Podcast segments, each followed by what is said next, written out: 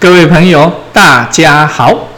今天我们继续来聊体质禀赋对身体健康的影响。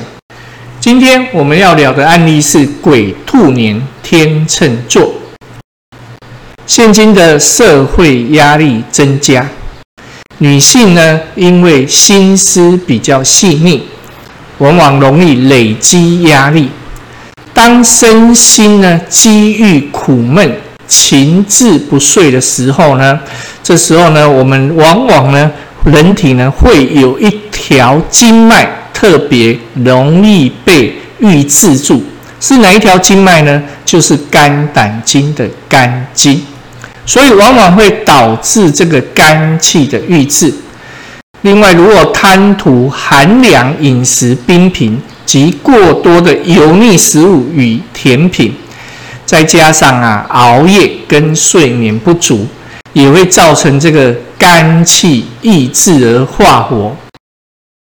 如果都不管它，随着病程的发展呢？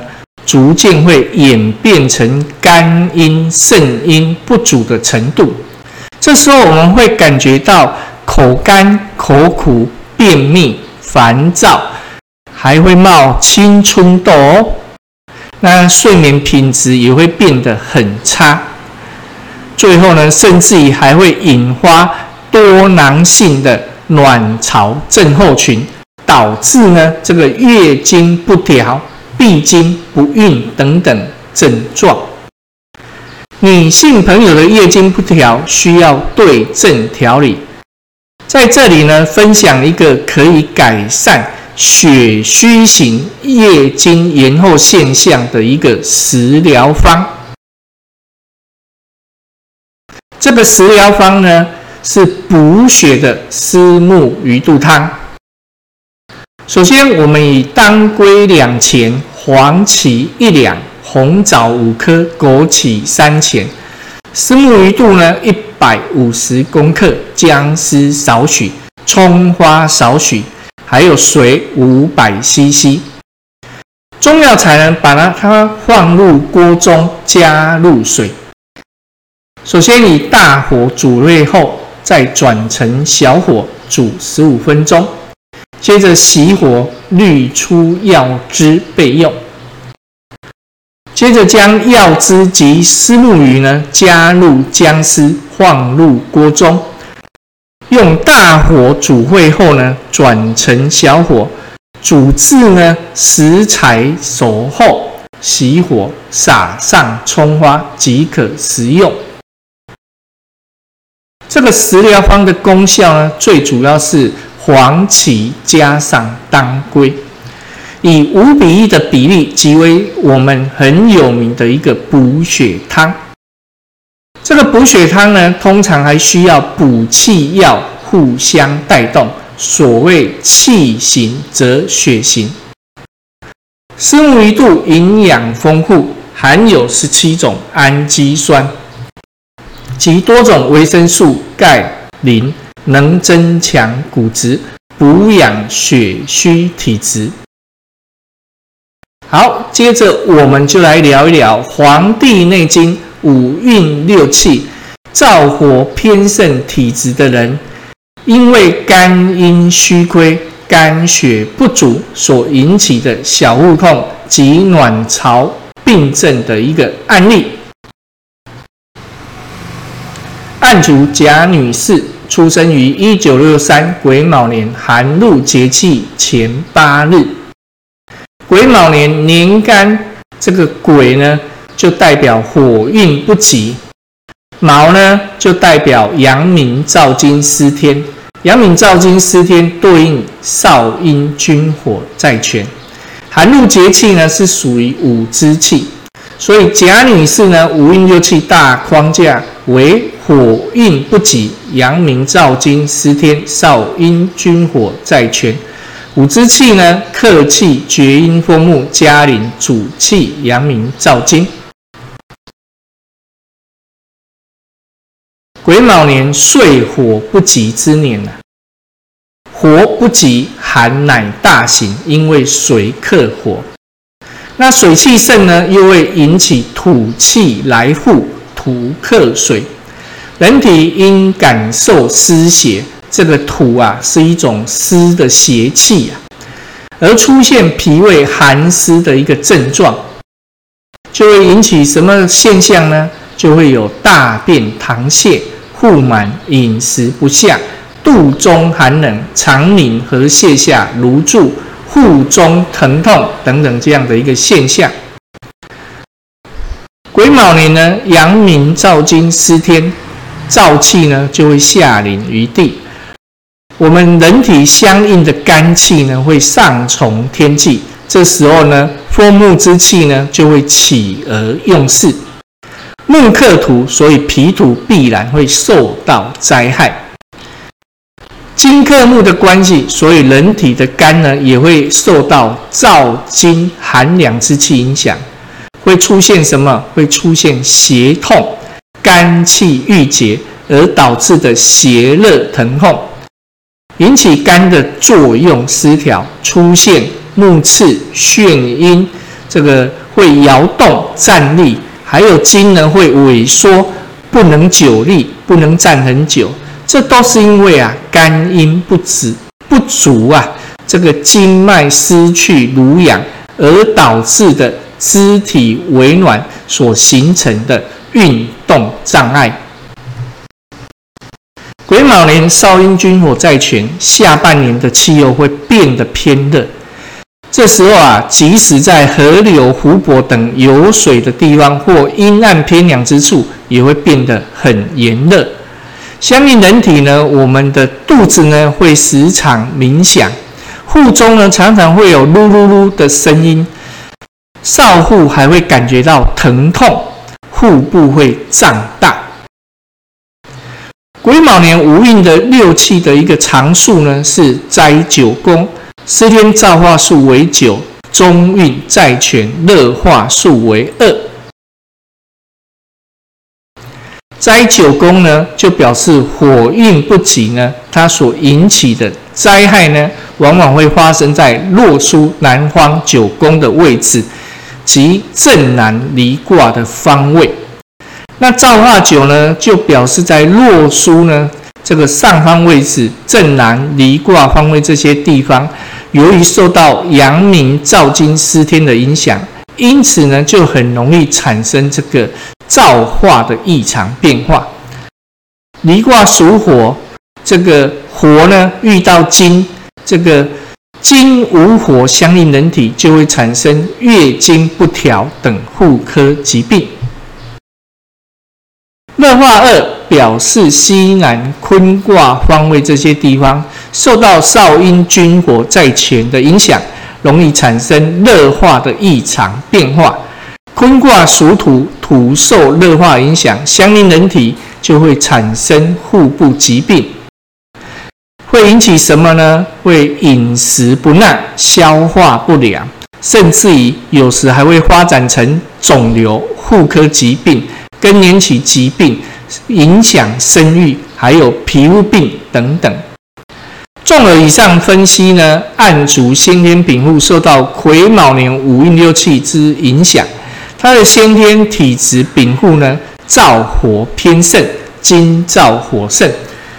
容易乏伤肝阴，所以素体呢肝阴不足。如果遇到燥火偏盛的运气年份，往往就会加重肝阴不足的状况，诱发相关的疾病。案主在二零一四年十月的时候被确诊为卵巢癌，进行手术治疗。二零一四甲午年五之气，阳明燥金在全，再加上客气少阳相火，加临主气阳明燥金，金燥火盛，乏伤肝阴，肝阴虚亏，卵巢癌就在这样不利于按主体质禀赋的运势条件下产生。案主在二零一六年十一月发现盆腔包块，进行第二次手术。案主发病于二零一六丙申年五之气，水运太过，水气呢过分的抑制火气，就会造成火气的郁积。这个火气郁积久，就会化火。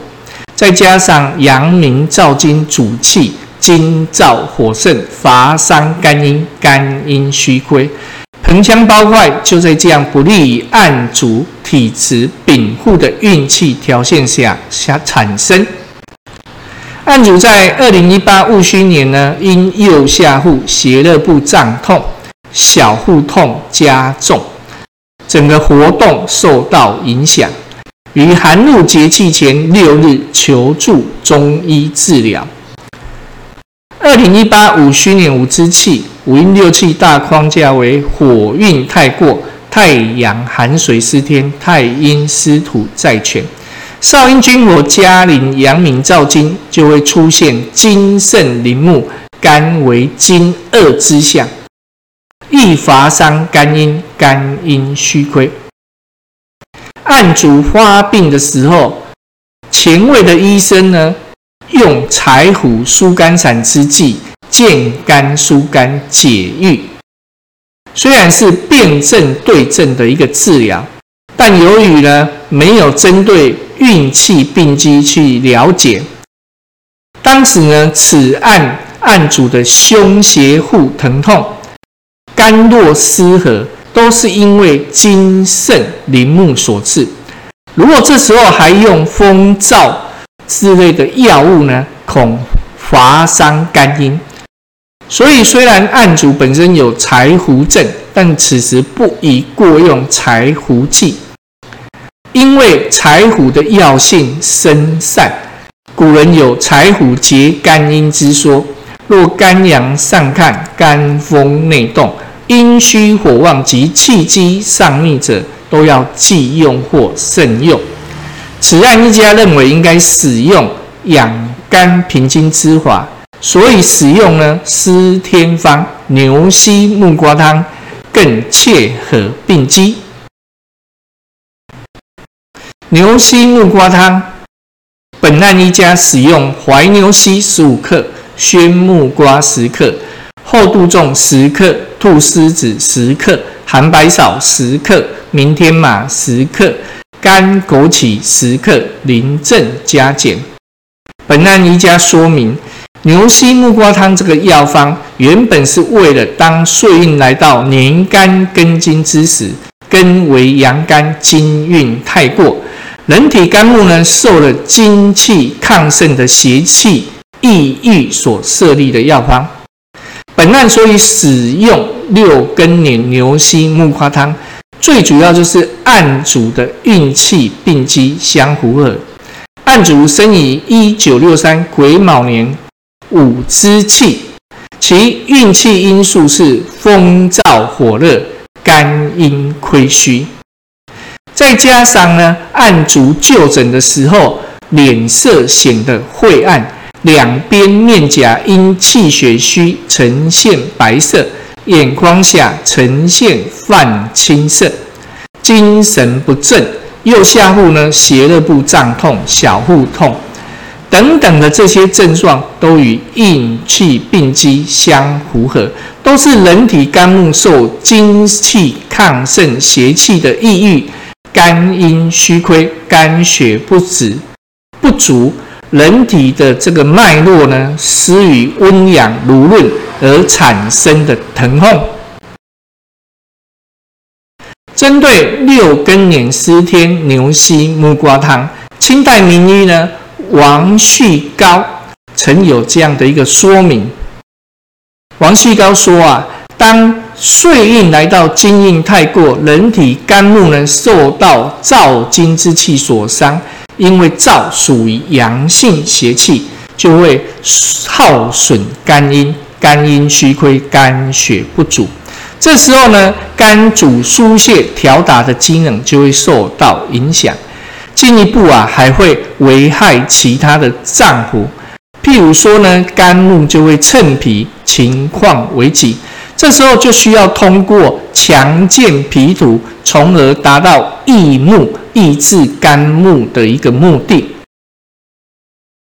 那本方所使用的甘草呢，甘味入脾胃，是甘以缓之之意。此方君药呢，牛膝木瓜之苦酸呢，可以入肝。甘草之甘，以反甘甘霜相等，便能化成为肝之阴液，以滋精血之燥啊。另外，佐以白芍敛肝阴，天麻平肝阳，兔丝枸杞养肝血，姜草杜仲理肝气。所以，当燥气伤肝、肝阴虚亏、肝血不足，应该立即补养肝血。所选用的药材，又要考量到不能让肝阳上亢。《黄帝内经》的最高智慧是要我们能在体质禀赋的基础上，能关照身体四时节气的变化，做到谨后气以无失病机。每个人的体质禀赋不同，有病还是需要寻求医师的治疗。今天我们所聊《黄帝内经》五阴六气燥火偏盛，体质肝阴不足所引起的小腹痛。及卵巢病症医案，确实呢，对我们在治病及体质调理时起了很大的指导意义，可作为大家五运六气学习及自主健康管理的预防保健参考。好，今天的案例就聊到此。